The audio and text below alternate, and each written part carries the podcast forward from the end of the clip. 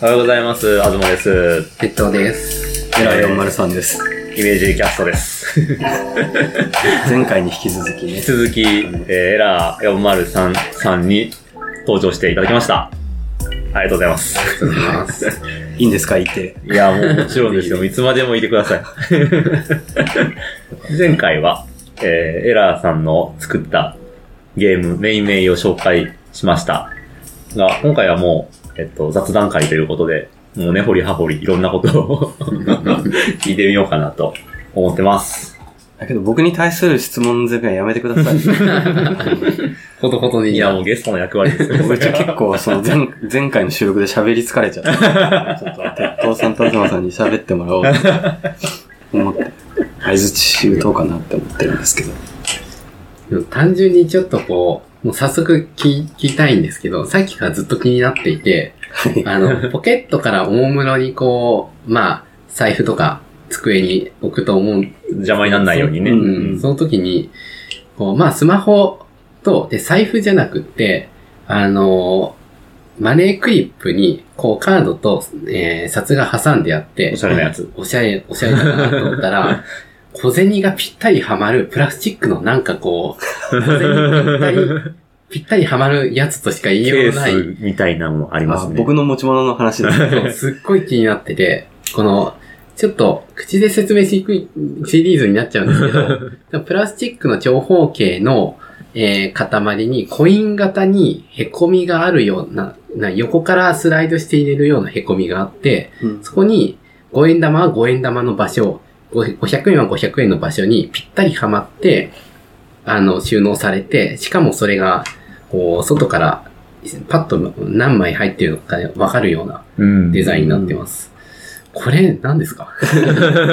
これはですね、コインホームって言われる商品があって、特許を取ってるらしいんですへけど。差し込むと、その、ピタッと。入って落ちないっていうあもので、えー1円から500円玉まで、えー各5枚ずつぐらいが収納できるちっちゃい長方形のものです、ね。あ。収納いいですか？収納グッズというか、小銭入れの一つだと思うんですけど、うん。あー気持ちいいこれ。ピタッとはまる。鉄塔さん結構ね、あのー物がピタッと入る様がめちゃめちゃ好きですよね。そうなんですよ。ちょ音聞き入るかな？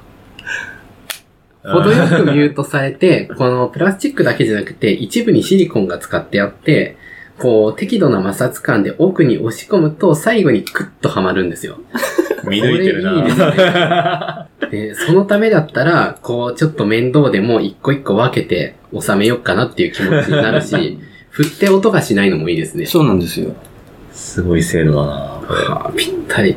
最高ですね。まあ、キャッシュレスの時代にうんこれを使ってるのって あれだなとも思うんですけど、僕勝手に、東さんと僕のこの似てるところというか、はい。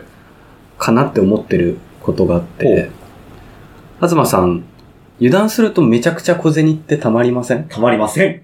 嘘 仲間だと思ったのに？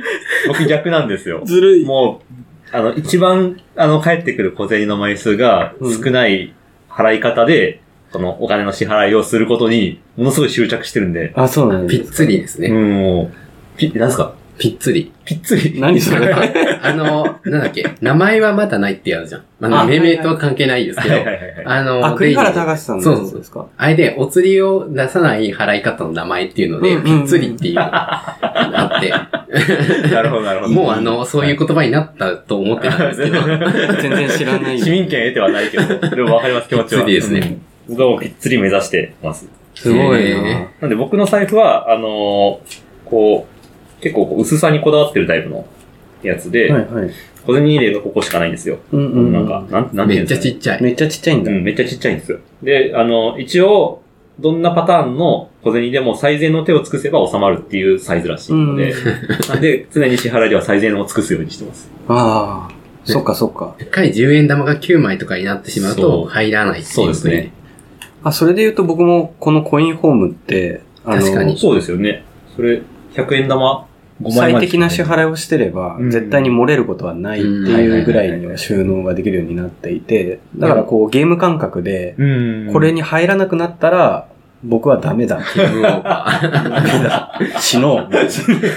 これが、これが溢れたら死のうってなって、これがゼロになったら、はい。だからもう小銭がゼロになったらゲームクリア。あ、っていう全消しみたいな。なるほどそう全消しみたいなよぷよで言うところのねあそういうゲーム的なことを設定することで、その小銭がどんどん増えていくっていう自分自身をコントロールしていくなるほど。うんところがありおす。そういだから、うことか。これがないと、家の中が小銭だらけみたいな。なるほど、。なるほど。なってしまうので、その、セルフコントロール的な意味で、コインホームを使っているっていうあります。いや5円玉が3枚のところがちょっと悔しかったところですかね。そうですね。ちょっとミスが続いた。だけど、東さん、同じタイプだと思ってたいやら全ー、然違う。僕は違うんですよ、辛いね。ただ僕はどういう理屈で、その、小銭を減らせるかは分かってなくって、なん、なんとなく、こう、支払いの数字を見て、財布の中身を見て、うんこれとこれとこれを組み合わせたらいけるはずって言って、出したらいけるっていうタイプえ、AI みたいですね。そうなんです。あの、ロジックが頭の中にあるわけじゃなくて、経験から全部判断してて、うんうんうん。本当機械学習でパターンを無限に、僕あの、一時期、たこ焼き屋でバイトしてた時期があって、うんその大学生の時なんですけど、その時に、その支払い方のパターンをめっちゃ見たんで、それであ今できるようになってるんですけど。なるほど。例をたくさん。そう。へ アルゴリズムはないんですよ。ーなるほど。スポーツってことですね。そうそうです。体で支払ってます、僕はあ、けどそういうお手本体であなんか、あれですね。うんうん別の意味で。別の意味になっちゃいます。頭ではなく体でっていうことですね。なるほど。でも、まだちょっと気になることがあって、その、財布もすごくいいなと思ったんですけど、なぜか、爪切りと耳かきがポケットから出てきたんです。ちょっと、めちゃめちゃ見られてる。もう、見ようと思わなくても、もはう、爪切りがなんでここにあると、ちょっと、不思議に思って、耳かきもちょっとメタリックないいやつですよね。耳かきが、ちょっと、なんでこの、あの、六角レンチとして使えそうな形をしていて、しかも、複雑な段があって、で伸びるような伸縮性は実はないないんだ。うんから純粋に装飾として作られた段差が、あこう、あしらわれていて、で、最終的に耳かきのところはすごくレガシーな形をしていて、うんもう性能に妥協してなさそうな感じがするんですが、なんですよ先っ。ちょはいわゆる耳かきこれは耳、耳かきです。普通の耳かきですか？耳かきだし、これも爪切りです。その、えなんか耳か？かきたがりとか、爪伸びがちとか、はいそういうことではなくて、はい。なんだろうな。まあ、お守り的な感じというか、その、自分のルーティンというか、その、例えば外出する、僕、普段引きこもって常に制作をしてるんで、今日もすごい久しぶりに外出したっていう感じで、その外に出てしまうと、自分の時間ってのもうまく作れなくなってしまうというか、あその耳かいてる時とか、爪切ってる時って、もう自分だけの時間なんですよ、僕に究極にそうそうそう。自分のためだけのそうですね。時間というか、うんそれをいつでも作れるようにしておきたいみたいな多分心の表れで、爪切りとか 耳かきとかあ持って行ってしまうっていうのは。なるほど。この外に出ても、社会の荒波の中で。自分を見失わないように、そうです、そうです。耳かきと爪切りを常に持ち歩く。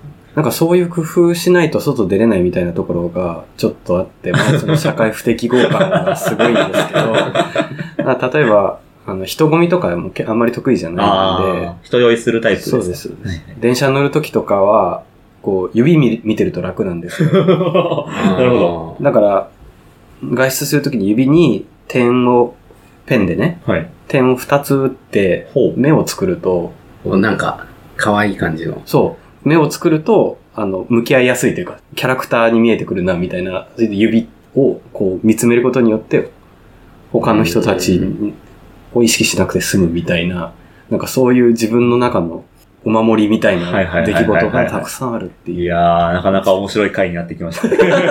すいません。こんなギリギリの人出ていいですか？もうちょっと、まともな人が出るべきだと思います。いやいやいやいやいや記念すべき初のゲスト、ギリギリパーソン。ギリギリはいや、僕はすごいギリギリなんですよ。すいません、本当に。いやー、いいなちょっとやってみようかな。意外とそのライフハックって効果のある人いるんじゃないですか、ね。いや結構そうですよねんいると思いますよ。あの、なんか緊張するときは手になんか人って3回書いて飲み込むみたいな。やっぱ手が関わってきてるし、んなんか夢の中で自分が夢を見てるって気づくためにやるべきこととして自分の手を見ろっていうのがあるらしくって、あれですね。あの、面積も見る方法だった。そう。あの、夢の中で自分は今夢の中にいるぞと気づく方法として自分の手を見ればいいっていう。へえ。でも確かになんか不安な時に手って見がちですよね。あと、うん VR の中で、うんあの、最初にすることって結構自分の手を見るっていう人多いらしいんですよ。確かにからロボットになっているっていうシチュエーションで鏡を見たらロボットになってるんですけど、次にパッと手を見るっていうのが。割とよくある行動らしくて、結構プリミティブな、なん確か感覚なのかもしれないです。手ってね、赤ちゃんとかでも一番、こう、最初に、その、なんていうか、自分と外、自分以外との境界みたいな感じじゃないですか。うんうん手は自由に動かせるけど、そこから先は自由に動かないみたいなところというか手、の届く範囲。うん。こう、手を見るっていうのは、自分を確認するための作業というか、としてすごい合理的な気はしますね。手って便利ですね。ちょっと違う。ラジオで3人集まってみんな自分の手見てる。すごいな。今度ラジオ、次の収録の時にこう指に話す。指に話しかけるのいい、いいですよ。あんま人に勧めない方がいいね。いや、意外とそれみんながやるようになったら過ごしやすい世の中になるかもしれうんない。あ、指を見る人か。普通になってくる。まあなので、このラジオ聞いてる人も、僕の顔は映ってないわけですけど、はい電車で指見てる人いたら偉いお前さんかもしれないっていう思ってもらえる。指に絵描いて凝視してる人がいるそうです。エラーかもしれない。点二つ書いてたらもうほぼ確実。あんまり数いないはずですからね。早速書きたくなってきたな。ん。ちょっと自分の話若干していいですか？あ、ぜひぜひ。なんか、財布が、ね、特殊な人には絶対話してるんですけど、財布を作ってるんですよ。へー。で、あの、これ、トール折りって名前をつけてるんですけど、はいはいは折り紙です。で紙を折って財布を作ってるんですよ。素晴らしい。で、なるべく小さく収めたくて、うんもうなんだろう、カードとかは3枚ぐらいしか入んないんですけど、一応小銭とカードと札が入るものを A3 の紙1枚からカッターとか使わずに折っていくだけで、カッター使ってないんだ、すごい。そうですね。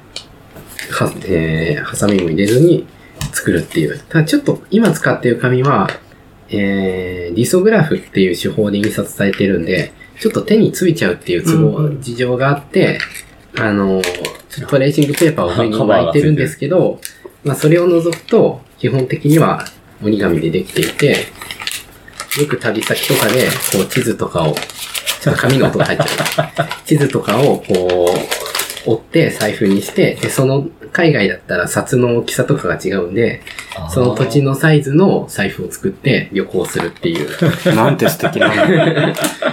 やつやってまして。紙を折って財布にするっていうのはもう僕が鉄道さんと知り合った頃からなんで10年ぐらい前とかあ、そうなんだ。それぐらいですね。それ以来ぐらいずっと。からやってますね。えー、そのお札のサイズに合わせて折るっていう。素敵すぎて、心震えちゃったんですけど、僕のリコインフォーム使ってる理由と、全然、僕はなんか自分をコントロールするためにとか言って、いや、それは大事です。かね素敵だな。いや、でも僕も最初のモチベーションは結構なんかネガティブだったというか、うん。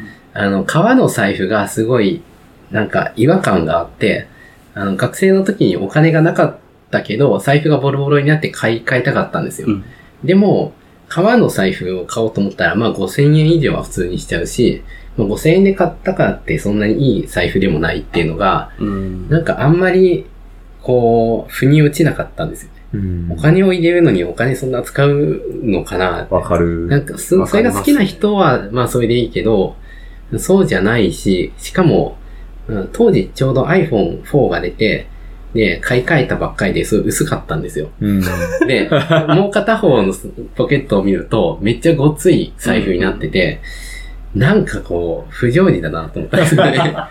こんなバッテリーもモニターも入ってステンレスでできたやつが、たったもう1センチもないぐらいなのに、財布測ったら3センチぐらいあったりして、スマートじゃないぞと。すっごいイライラし始めたんですよ。でそのフラストレーションが、なんか最初はもう適当に紙をもう蛇腹に折って隙間に札とかを入れて、で、これがボロボロになる様子をなんかブログでちょっとずつアップするみたいな ことをやってたんですけど、徐々にこう折ったらいいかなっていう風に考え始めて、なんかだんだんちゃんとした財布として使えるものになったっていうのが今、今の状態です。これも完成形ですね。ほぼ完成かなという感じですかね。トール折りっていう折り方がある。折り方あ僕が考えたんです、あそうなんだあ鉄塔、実はトールって名前なんですけど、鉄塔折りに変えた方がいいかな。いや、別にどっちでもいいと思いますけど。本名トールなので、トール折りって名付けちゃったなんですけど。あの、お金を持ち歩くことに対して、意識的に自分のやり方を選択しているっていうことにうん、シンパシーを感じているというか、東さんの財布もめっちゃもう、これ以上ないぐらい限界の小ささの財布。そうですね。お札を押さえるところをこうペタってなってるのが、このカードをしまうところの凹みとぴったり合致するようになってて、あ、もう、極力小さく極するために。力薄くしたいという制作者の思いがこもっている。これは市販品なんですけど、油サスという。もう革の財布ではありえないぐらい薄いですよね。そうですね。まあ僕もこのマネークリップとコインホーム使う前は紙の財布使ってたんですよ。そうなんですか？ただ、トール折りではない。えそれって作ったんです買ったやつあ、買ったややつですね。つ。ということは、ペーパーウォレットって書いてある、あの、タイベックとか使ってるやつか？かなぁ。ちょっと思い出せないんですけど、2年間ぐらいそういうの紙の財布で。でも結構限られるから、あれかな。紙紙の財布ってそんなにな、な、ないタイプでしたよ。小銭入れないこれなかったかもしれない。あやっぱりそうか紙財布アキネーターって。それは東急ハンズで買いました。すごい狭い、狭い範囲で。いやー、あそっか、やっぱ財布は昔から、なんか、有気にされてたんですね。うんうんうん。すごく嬉しいです。でも、こう、財布の話をしていると、たまに変な人と出会うことがあって、まあ、実際紙で折って財布を作ってるっていう人にも会ったことがあるし、ええうん自分以外にってこと？そうなんですよ。その人びうん、もう、お互いびっくりしてましたけど。なんかその、でもコインホームをただネタじゃなくて、その合理的な理由があって使ってるっていうのが、すごい面白かったですね。なんか使え、使ってたらやめられなくなっちゃう感じです。あとたまにその、レジのおばちゃんとかから、その財布かっこいいねとか言われて、へでしょう、みたいな会話が生まれるから、いいねいいかな、みたいな。ヘッドさんの紙財布もよく言われがちですよね。あうんうんえーっと、たまに言われますね。で、あと、声かけられないけど、ん？みたいな感じが結構あって、で、その、えーこの前、ソーソーっていう、その、布を作ってる、布っていうのはテキスタイルの布とかを売ってるところに行くと、そのテキスタイルっぽい紙で今財布作ってるんで、その人も、んって見て、でも声はかけずに終わるっていう。でも絶対、こう、なんだろうな。なんかプロ同士の何かが、こう、会話したら面白かっただろうなと思いながらちょっと店を後にしたんだけど。いやーで皆さんどんな財布をお使いでしょうか？お便りお待ちしてます。なんで終わろう？もう結構あれですよね、さっきもずっと家で作業しているっていう風にはい。言ってましたけど、もう、こもりっきりって感じですか？こもりっきりですね。なんか、まあ、引きこもりっていうほどじゃないって思ってたんですけど、この前テレビで見てたら、引きこもりの定義が新しくなったよみたいなことがやってて、う んがっつり引きこもりの定義に収まって、マッチしちゃったマッチしちゃってるので、あ引きこもりなのかなっていうふうには思います、世間が自分に追いついてきたってやつ。そうそう。なんかそ、たまに外出てるから引きこもりじゃないと思ってたけど、はいそのテレビではたまに外出ても引きこもりは引きこもりみたいなことを言ってきて、ええ思ったりしましたね。基本家でパソコンに向かってインターネットしてるか、うん制作してるかうっていうん日々を送ってます。結構夜型ですか？夜型ですね。睡眠時間帯がもうコンテンポラリーミュージックのごとく 崩れる。夜起きたり朝新しい起きたり。表現ですね。現代的な睡眠習慣を。タッタタッ、タッタタッ、タッタッ、みたいな。変拍子。変拍子の、変拍子のに次ぐ変拍子って感じです。なるほど。起きやすい時間を選んで収録してます。お願いして。午前中は無理です。仕事中は、なんか、こう、音楽聴いたりとか、ポッドキャスト聞いたりとか。いや、それこそイメージキャスト聞いてます。イメージキャスト。いいんですよ、そういうのは。けど僕、本当に三予習するために聞くとかじゃなくて、普通に3週ぐらい聞いてるんですよ。いやーなんか面白い。僕らでも聞いてないのに、そんなに。その、いや、これちょっと長くなっちゃう話かもしれないですけど、はいその、イラスト描いたり、まあ、アニメーション描いたりとか、漫画もたまにあるんですけど、こう、単純作業的なタイミングって結構あって。あります。ね。そうなった時に、やっぱり耳が暇なんですよ。うんで、その時に作業用 BGM を何にするかっていうのをずっと長年、いろんなものを試してきたんです。はい YouTube とか、ネトフリとか流しちゃうと、目がそっちに行っちゃって作業にならないし。音楽も音楽で、なんかちょっと可愛い絵描いてたのに、なんかノイズとか聞いちゃう、ノイズミュージックっぽくなったり、ハードロックとかになっちゃうと、はいはい。二等身だったのが五等身になってるみたいなことが起き得るとか、はいその音楽の雰囲気によって左右されることもあるし、あまあ漫画だったらその歌詞が入ってきちゃうとすごい考えにくい、うんセリフ回しが考えにくかったりするので、音楽も違うなとか思って。ん。で芸人のラジオは面白すぎるから、作業に集中できないなそうなんですよね。面白すぎちゃダメなんですよね。で、また脇道それて環境音、雨の音とか、原っぱの音とか、うんカフェの音とかを試してた時期もあって、はいはいはいはい。で、さらに脇道にそれて耳栓をする時もあったし、はいはいはいはい。さらに最近ではメトロノームの音を聞きながら作業するっていう、もうだいぶ来るとこまで来た。そうそうそう、究極のところまで行って、今、現時点で僕の中でのベストは、ポッドキャストかメトロノームの音なんですよ。ああ、すごいですね。すごいなんか、なるほど。で、そのポッドキャストの中でもイメージキャストはかなりあの作業しやすい上位。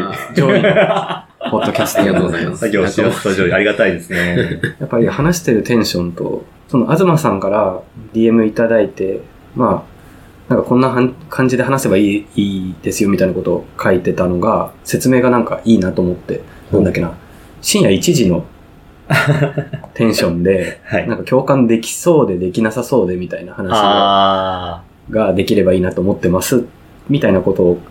言ってくださって、いや、まあまさしくこれが、その作業用 BGM に必要な要素というか、やっぱ気になる話すぎると、そっち聞いちゃうんですよ。うん作業の手止まって聞いちゃったりするんで、はいはいはいはいはい。なんかそこら辺の深夜1時間みたいなの 結構大事だなっていうふうには思います。なるほど。確かに、ああ、そうかもしれない。あんまり共共感を求めてないわけじゃないけど、あんまりそこは重視してないような話をしているかもしれない。そうですね。なんか盛り上がりすぎないようにはしてる感じはあるかもな。なんか理解はできるけど納得はできないみたいな、そういう塩梅ってすごい大事だと思っていて、それが心地いい。んだろうなっていうふうには思ってますね。なんか、共感しきれないけど、ああ、あるんだろうな、みたいな。話とかってよくあて、その、イメージキャストの他にも、まあ、聞いてるポッドキャストで言えば、リサーチャットっていうポッドキャストがあって、あ、研究者の人がやってるやつですす。。バイオ系の研究者の方3人がやってるポッドキャストなんですけど、そういう研究の論文の話とかされても、僕全然詳しくないんでわかんないんですけど、いいんですよね。いいんですよ。その作業にはすごくちょうど良かったりするんですよね。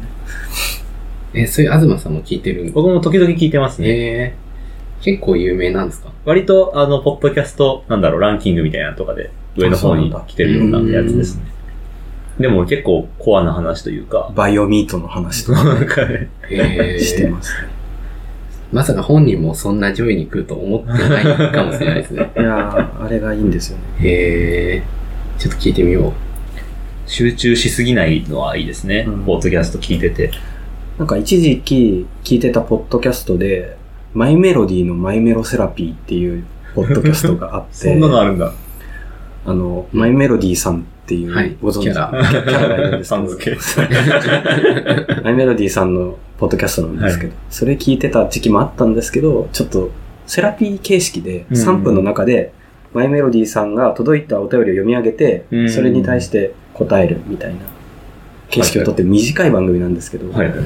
ちょっとなんかためになりすぎて、自分に響きすぎて、全く作業できなくて、へえってそれ、それ、さすがだよ、さすがだな、って言ってメモしたりとかしてて、全然作業進まなくて、マイメロセラピーはちょっと作業には向いてないな。そりゃさん付けもするわと。そうそう。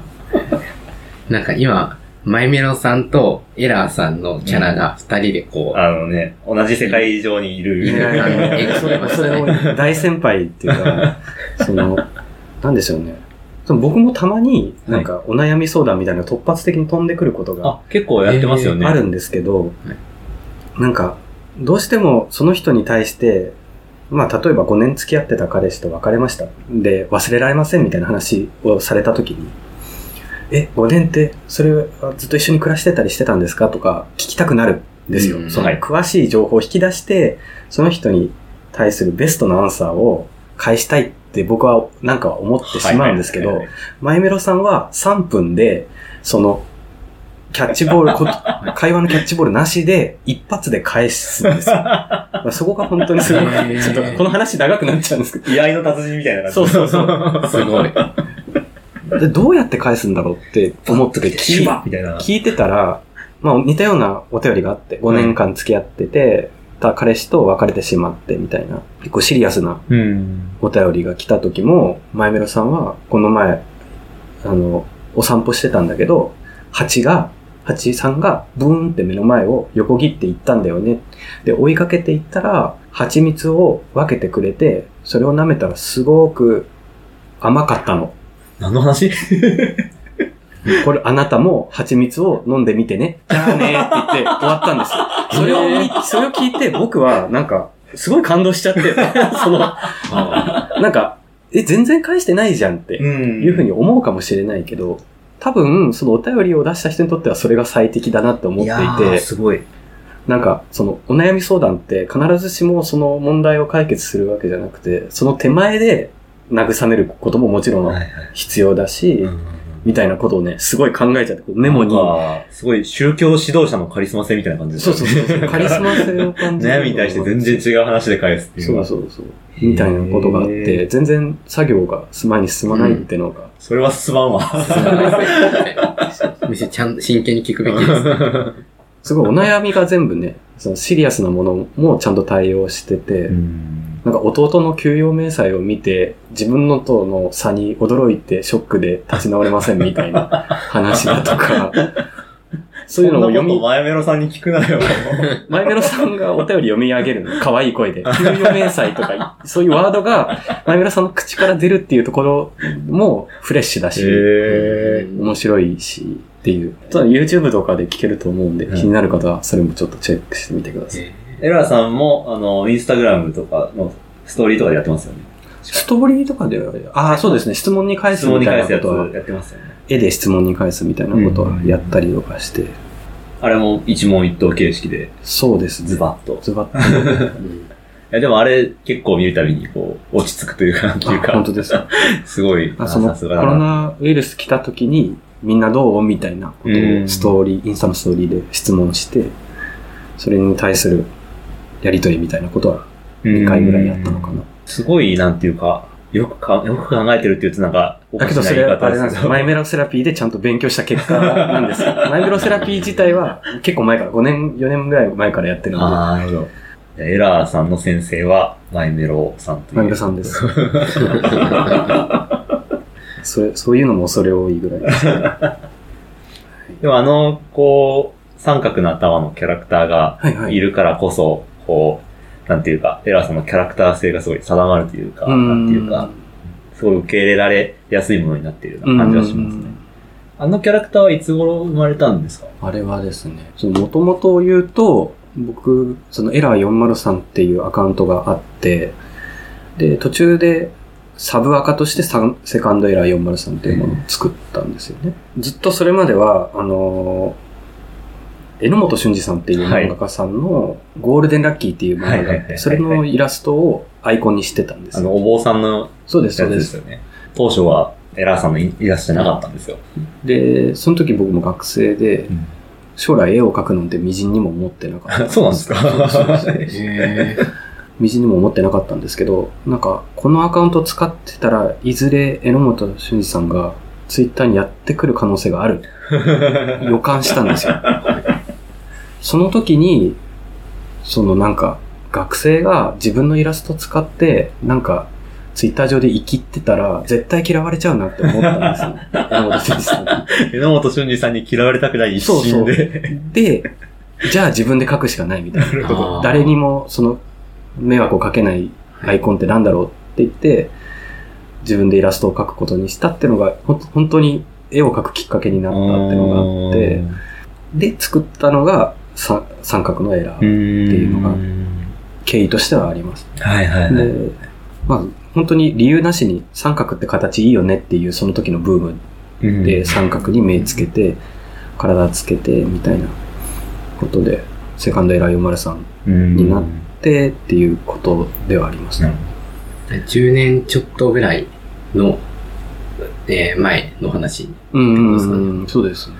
なんだいぶ前に僕が、あの、デイリーポータル Z のはい自負アニメ部ですね。うん自負アニメをこういろんなライターさんが投稿してるやつがはいはい。あったと思うんですけど、その中で初めて見て、なんか可愛いキャラだなって思っありがとうございて、ます。あれって、じゃあ結構初期になったんですかね？だいぶ初期だと思います。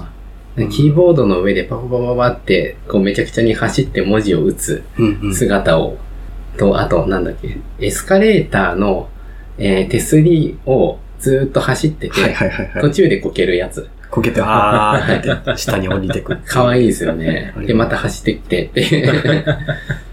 あとはあれか、電車のホームで、こう、プシューっとしまってバイバイっていうやつ。おセンチメンタルなやつですね。なんかはいはい。ちょっとの長編でしたね。そうでしたね。それは学生時代の時に作った自負アニメで、だからずっとその三角自体は昔から書き続けていて、ずそのかなり何の気なしに作ったキャラクターではあるんですけど、そんなキャラクターでももう何十回何百回って同じもの書き続けてたら愛着が。が湧いてくるというか、そうですよね。みたいなのは面白いなと。もうなんかもう、エラーさんの、なんていうか、キャラクターそのものになってるような感じだし、そうなんこのエラーさんの作ったメインメイのパッケージにも、一番左下にエラーってうんついてますね。説明の中にも、こう、悩んでる顔のエラー君とか言いましたよね。いたっけ？あの、あ、待ってよ。動画の方かな？あ、動画の方な？ゆっくり考えてもいいよって言って、あ、ツイッターでアップされてた絵の中には、こうやってすごい悩んでるエラー君あがあ、そうです、そうです。そうそうそう。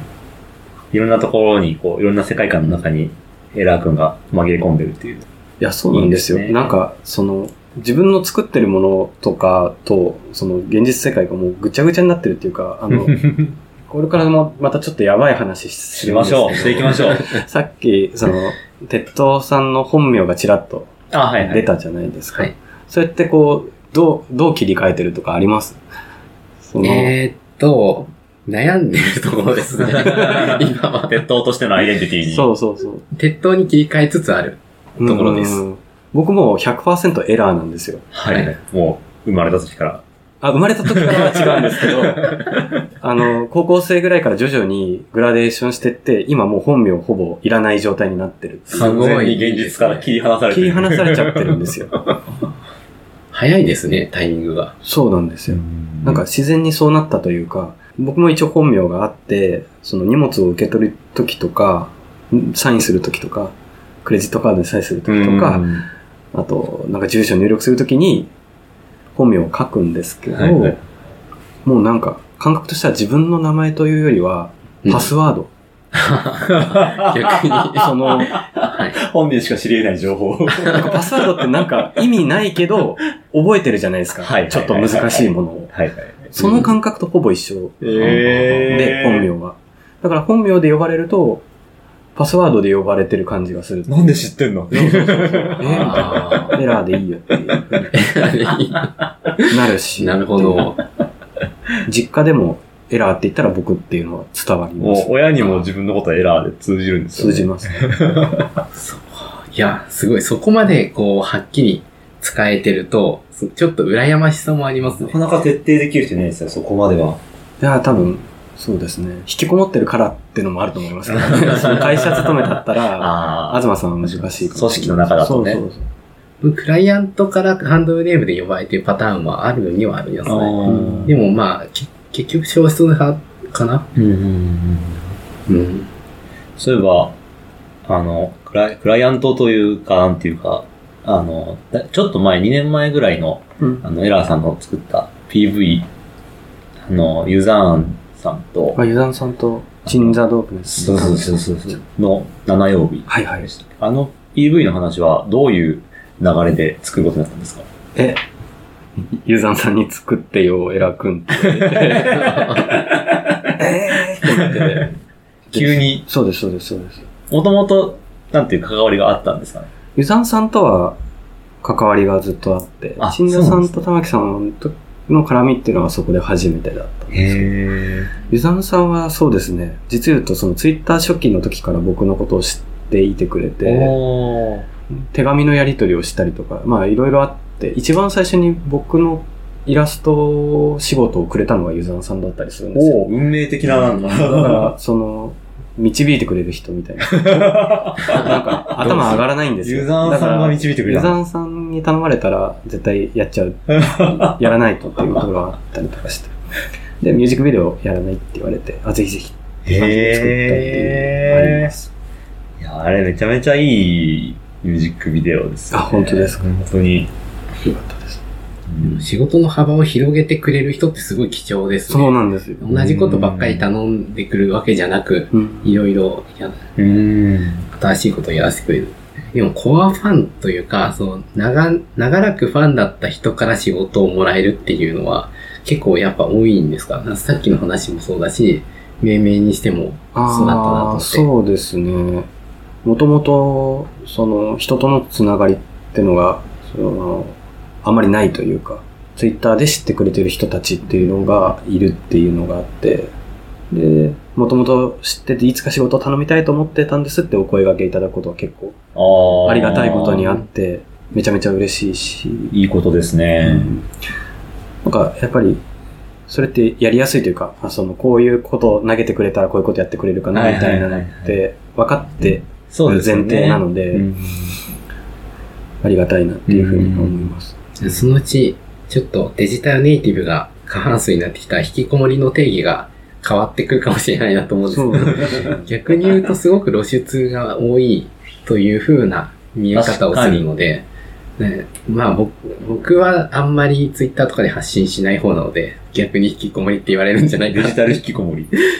そうです、そうです。僕はそのつもりなんで、まさしくそうで、その、僕の今話してるボディって、マジで、マジでアバターだと思ってて、その、現実世界の、すごいなんかメンテナンスがたくさん必要で、飯食わせないと生き絶えちゃうような、すごいめんどくさいボディがエラーあってという概念の現実世界に、で使う用のそうそうそうアバター。アバターっていう感じがあって、本体はあの三角だったり、スーツ、スーツの方だったりっていうのを、まあ怖い話ですけど、半分本気で思ってるところがあるんですよ。ああ、なるほど、なるほど。うん怖い話だ。怖い話でしょ。怖いと思うんですよ。いやー、これ、いや、でもこれは結構普通になっていく感覚かもしれないですよ。うん今後これ聞き直して、怖、怖すぎたらカットしましょう。大丈夫いや、でも、あ、そうなんだって言って、ちょっと安心してる人もいそうな気がする。やっぱり、なんか、あ、生身の人間なんだって思われるっていう話もあったと思うんですけど、うんなんかそう思う裏には、何かこう、生身の人間じゃない姿が本体であってほしいみたいなうん気持ちがどこかにある人がそう思うような気がするっていう。そそれ、まあ、図らずもそれに応えている形だっていうように見えるんですけど。現実の体よりも作品だったり発表してるものの方がうん自分自身を表してるような気はするっていう。皆が望むエラーにうん。近づいてあ、本当ですか？出るのかもしれないです。イメージ回復していきたい。うん それやりすぎる、それ考えすぎると、こっちのその、現実の体をほったらかしにしすぎちゃうというか、髪も切んないし、風呂も入んないみたいな、すごい荒れてくんですよ。はい。だから、注意しないと。現実のメンテナンスがそうそう、メンテナンスがないと。おろそかにしないと、その、気づいたら餓死してて、そしたら絵も描けないわけだから、あそうですよね。そういうところは気をつけないといけないし、じゃあ、こっちの世界でいうところの、ちゃんとドメイン更新はしないといけないみたいな。そういうことですそういうことですいうご飯を食べないといけない。そうそうそうなるほど、なるほど。近い です。メンテ費用大変ですよね。そうそうそう、メンテ費用が。うんいや、鉄塔、鉄、オール鉄塔で行きましょうよ。オールテッドで行きましょ東さんは東さんですもんね。僕は東ですね。いや、それ強いなって思うんですよ。本当ですか？うん。やっぱなんか、僕顔出しもしてないんですけど、はい。本名顔出ししてるじゃないですか、東さん。そうですね。けど、今ってそこまで変、危なくもないし、なんだやり方気をつければ、はいはいはい。その本僕は本名も出さないし、顔も出しもしないって決めてるわけですけど、いなんかその感覚って古いネットリテラシーなのかなって感じる時もあるんですあよ、あ。ね。かたくなになんか、うん人間味を出さないというか、はいはいはいはいはい隙を見せないぞ。なんだろう、僕がインターネットを始めた頃は、割ともうみんな仮名でうん。出て、結構本名で出るのは珍しかったですね。そうですよ、そうですよ。だから、なんか僕、僕は古いネットリテラシーをかたくなに守った結果、なんか謎っぽい存在になってるっていうところがあるなと思ってて、決してこう、謎キャラにしたいみたいな、セルフブランディング的な意図があったわけでもなくて、うん顔出ししたら危ないってお母さんに言われたからみたいな。ずーっと守ってるから、謎っぽい感じになってる、声かきにくい感じになってるっていうのはあって、なんかそこ変えていけたらなっていうふうには思うんですけど、まあ、声で出るのもあんまり珍しいですよね。珍しいと思います。昔はやってる、やってたし、うん。今でもなんかサイン会とか、トークイベントとかはいあったら全然出るんですけど。あ、そうなんうですん。まあでも、どっちでも良くなってくるといいですね。うんうん。なんか、そんなに垣根なく。うん。僕らが、その、エラーさんのことを思い浮かべるときに、その、ボディの方のエラーさんの顔が思い浮かぶか、アイコンの方のエラーさんの顔が思い浮かぶかは、うんうん、結構曖昧な感じですね。それぐらいがありがたいですね。エラーさんの本名も知らないし、まだ。いや、ないから。ないからパスワードだから教えらんないない。教えらんないんですよ。昔からのネット文化というか、はいその、まあ、ツイッターもかなり2000 8ぐらいかな、2008僕が始めたの。ぐらいからやってるってなる。やってる人で割とこう、共通してるのが、すごいネット上での配慮が、ものすごい満ち足りてるってういう。炎上しないっていうのうが。みんな気をつけすぎなんじゃないかなっていうふうには思う。だから謎キャラになってるっていう、みんな謎キャラになってるような気がするんですけど。わかんないですけど。うん僕はそうなってしまったっていうところがありましたああ。気をつけすぎてでも。それは全然いいことだなとは思いますけどね。難しいですね。な何をしたいかによるかもしれないけど。うんなんか、その、ツイッターってめちゃめちゃ広くなったじゃないですか。そうですねの当時に比べたら。昔はそれこそパブリックタイムラインっていうのがあって、うん。全ユーザーの投稿が流れるタイムラインうんあれ、そんなのありましたっけ？かつてはあったかつてはありまそれぐらいの人口が、まあ、今ぐらいになって、なんか配慮すべきことがもう多すぎる感じがするんですよ。最近ツイッターやってて。そうなってくると、やっぱり、黙るっていう選択肢を取ってしまいがちな人は増えてるような気はします。エラーさんも、それこそ、なんていうか、元々の、その、三角のキャラクターになる前の、うん。ツイッターの一、なんていうんですかね、面白アカウントみたいな、ああ、スーツの方の、あの、本赤の方。本アカの方のやつで活発に更新していた時期もあるけど、はいはいはい。もう、そこの更新はもう止まってますよね。止まってますね。そこはなんかすごい、一個、一段階、かなり大きな、なんていうか、ネット上でのトランスフォームが起こったというか。うーん。なんか、テトさんご存知ですか？その、ああるんですよ、実は。あ、なんか6、六個ぐらいありますよね。うんアカウントいっぱいあるうちのはい、最初のやつが、もうは、い。ずーっと更新してなくて、あそのアカウントはなんか、面白いことをネタネタツイートみたいなことをずっとやってたんですよあ、。はい。それは高校生から大学生にかけてかなずっとやってたんですけど、途中で更新しなくなって、かといってアカウントを消すわけでもなく、今も残ってるっていうのがあって、それはなんか自分の中で、なんか一個失敗だったというか、うへん。その、何にもできなかったっていうのがあって。自分の表現を、なんかわかんないですけど、ツイート自体をうん何、何にもできないっていうか、ツイートでしかないっていう、なんか自分の中でもマンネリ化しちゃったってのもあって一回離れようと思って、戒めとして残してるんですよ。だから石碑みたいなもので、十字架が突き刺さってんだ、そこに。フォロワー十何万の十字架が。そうです、そうです。で、絵を、セカンドで絵を始めて、へで、セカンドエラー岩村さんも、なんか、もしかしたら行き詰まって石碑になってたかもしれないですけど、今のところなんかゲーム作ったりだとか、イラストっていう表現方法を見つけたら、なんとかいろんなものに、すごいな。使えたっていうのがエヴァンゲリオンみたいな世界観だったいやいや、気がしそんな、そんな話じゃないですよ。だけどネタツイみたいなのって、はい。何も転用が効かないというか、あの、あツイートでしかないんですよ、本当あ。に。まあ、本とかにはならない、あ、声はめちちゃめちゃ当時かかって、あそうなんツイート集みたいの作りませんか、えーみたいな。はいはいはい。でめくったら、その1ページにツイートがボボボボみたいな。はいはいはいはい。本を作りませんかって言われて、それを全部断ってた。それは自分の中でなんか、ポリシーというか、うーん。なんか違うな。なんか、嫌だな。父親にそんな本見せたくないな、みたいな。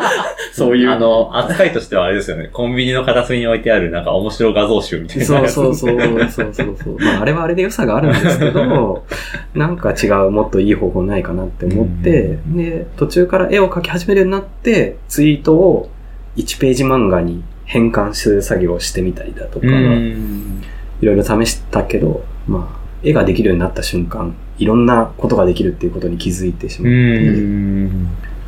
とりあえずもう、偉いお丸さんは、石碑にそこに、しようインターネット上の石碑に。ことはあります。けど、こう、思い返してみると、その、今、今回作った命名とかも、んなんか自分の言葉選びみたいなのが関わってきてるゲームではある。そうですよね。カードに書かれてるお題の言い方みたいなのをめっちゃ考えたりもしたから、まあ、あながち偉いお丸さんでやってきたこともん無駄ではなかったのかな。言葉に対する、なんていうか、センスというか、面白を嗅ぎ取る能力みたいなのは絶対、なんだろう、ツイッターで、こう、面白いことを書き続ける中で、うん研ぎ澄まされてるものがあるんだろうなと思いますね。ああだといいなっていうふうにはまあ思ってます。うん。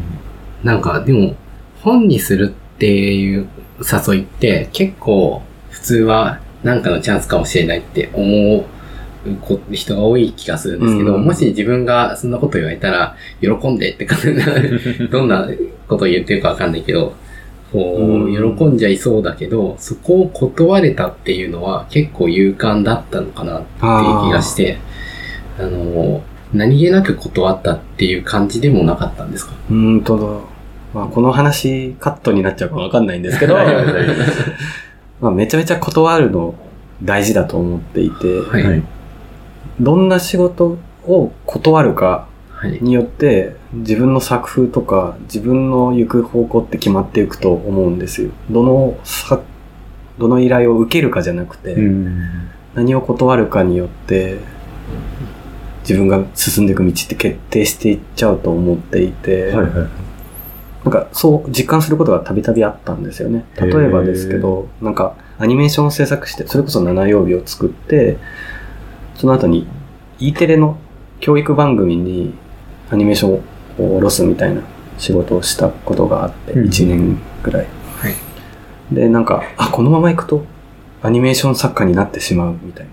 それはダメなんですか？直感があって、けど他にもしたいこといっぱいあって、それこそゲーム作りたいとか、はいっていう時に、来年もこのアニメ作ってくださいって言われて、うん。あ、すいません、それは断らせてください、みたいなうわー。こととか。すごいですね。うんめちゃめちゃ勇気いりますそう、よね。めちゃくちゃ勇気いるし、ただ、ちゃんと断んないと向こうも、いやいやいや、じゃあこれはどうですかってこうなってくるから、しはっきりしっかり断って、丁寧に断って、で、その次の年はゲームの年にするとか、なんかそういう、なんか舵、舵を取っていくっていう感覚はすごいあって、だから断るチョイスみたいなの方が気を使ってるというか、自分を作り上げるなっていうふうにはよく思います。イメージキャスト断られなくてよかったよかったでですす。断らす。いや、これ断ったらダメだろうってなりましたもん。ね、僕は。そのいや、教育テレビ断ってんのにイメージキャスト断るの当たり前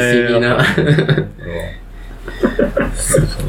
たいや、でもすごく耳が痛いというか、まあどんなものでもとりあえず食べて、後悔は後ですればいいかぐらいの感じ。ざっくりして、舵取り、舵取りもしてないかな。うん。それも全然あるとは思います。一回あれですよ。なんか、まあ、あらゆる総合判断で断るってしたりみたいな。だから、断った記憶っていうのは結構毎回明確に覚えてます。へああ、すごい。ああ、すごいな。ーやっぱそういう、もう、そうですよね。何を断るかっていう、エラーさんの中でエラー像みたいなのが明確に定まってるからこそ、うん。そういう厳しい判断がババッと行えるっていうのはうんありますよね。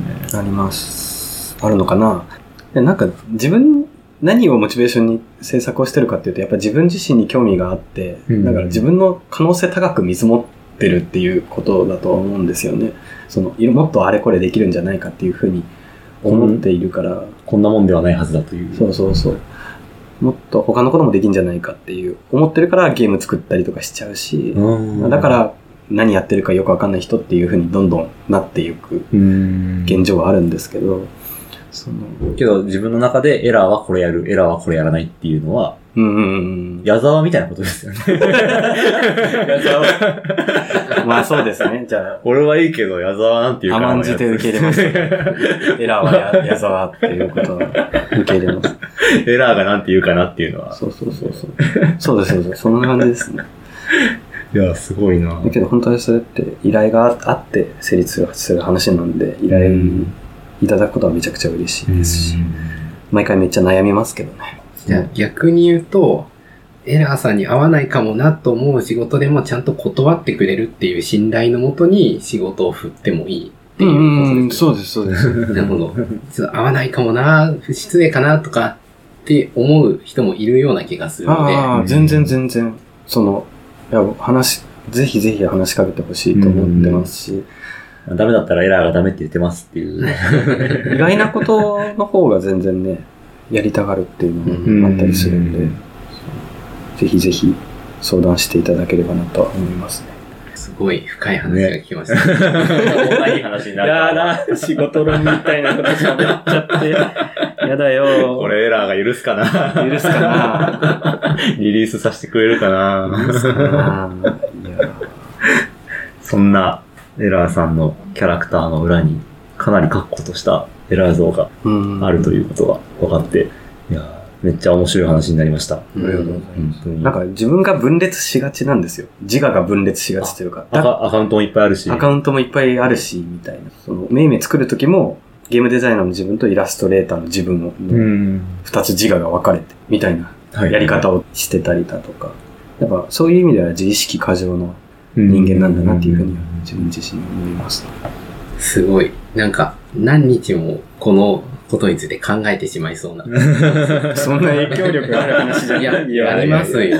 多分、断るごとに何日もというか、れ、鉄塔はなんて言うかなって。うん 多分、新しい仕事が来た時に、てエラーさんだったら、鉄塔はなんて言うかなっていう考え方をするんだろうなって思いながら、自分がどう思うかを考えるみたいな。それぞれの中にまたうん自分らの中のエラーが現れてますね。あ、うんすごくいい話。そう。最近それすごい思いますね。まあ、ツイッターのそ、なうん。いや、なんか臭い話になっちゃうそれ嫌できましょうよ。いや、なんかその、昔は、そのツイッターでたくさんいいねもらったら嬉しいなとか、うん。拡散されたら嬉しいなとか、フォロワー数増えたら嬉しいなみたいなもの承認。もちろんあって、まあ、今でもあるんですけど、どちらかというと、その、ツイッターの方が現実的な感じがするというか、ツイッターイコール社会みたいなうん要素があるじゃなはいいですか。はいはいはい。